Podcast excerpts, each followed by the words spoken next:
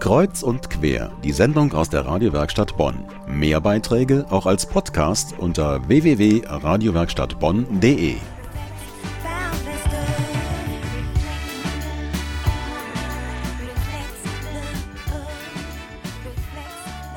Wer in der letzten Woche durch die Bonner Innenstadt geschlendert ist, dem sind bestimmt Menschen in roten Tüchern aufgefallen. Das sind Pilger des Bonner Stadtpatronenfestes. Seit letzten Sonntag pilgern tausende Besucher zu der Gruft der Stadtpatrone Cassius und Florentius im Bonner Münster. Die Grabstätte der Heiligen ist noch bis Dienstagabend geöffnet. Darüber hinaus gibt es für die Pilgergruppen ein umfangreiches Festprogramm. Balthasar Hüms berichtet. Cassius und Florentius. Sie waren zwei römische Legionäre, die um 300 hingerichtet wurden, weil sie sich zu ihrem christlichen Glauben bekannten. Über ihrer Grabstätte wurde später das Bonner Münster gebaut. Wegen ihrer Bedeutung für Bonn wurden Cassius und Florentius im 17. Jahrhundert zu den Bonner Schutzpatronen erklärt. Viele tausend Menschen pilgern beim Stadtpatronefest zu ihren Gebeinen zur Gruft unter dem Bonner Münster.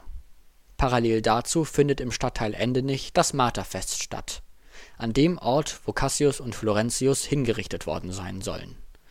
Der Bonner Stadtdechant und Münsterpfarrer Wilfried Schumacher erinnert sich an seine ersten Begegnungen mit dem Fest als Kind. Dann gab es sogenannte Betstunden am Nachmittag. Dazu musste man dann als Messdiener äh, in die Machterkapelle und musste eine Stunde vor dem Allerheiligsten knien und das war natürlich manchmal auch eine Stunde aushalten. Aber es gehörte mit dazu und das haben wir trotzdem gerne gemacht.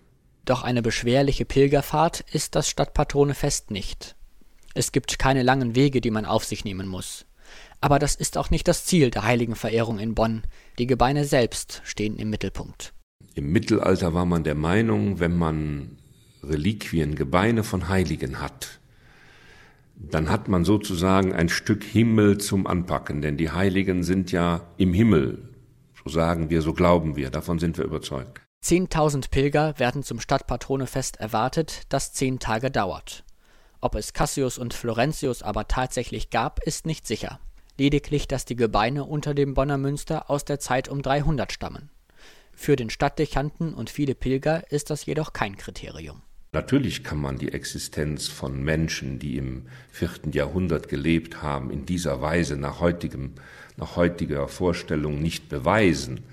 Aber ich bin überzeugt, äh, nicht nur, dass es die Märtyrer in der, in, im Römischen Reich gegeben hat, sondern dass es auch diese Stadtpatrone gegeben hat.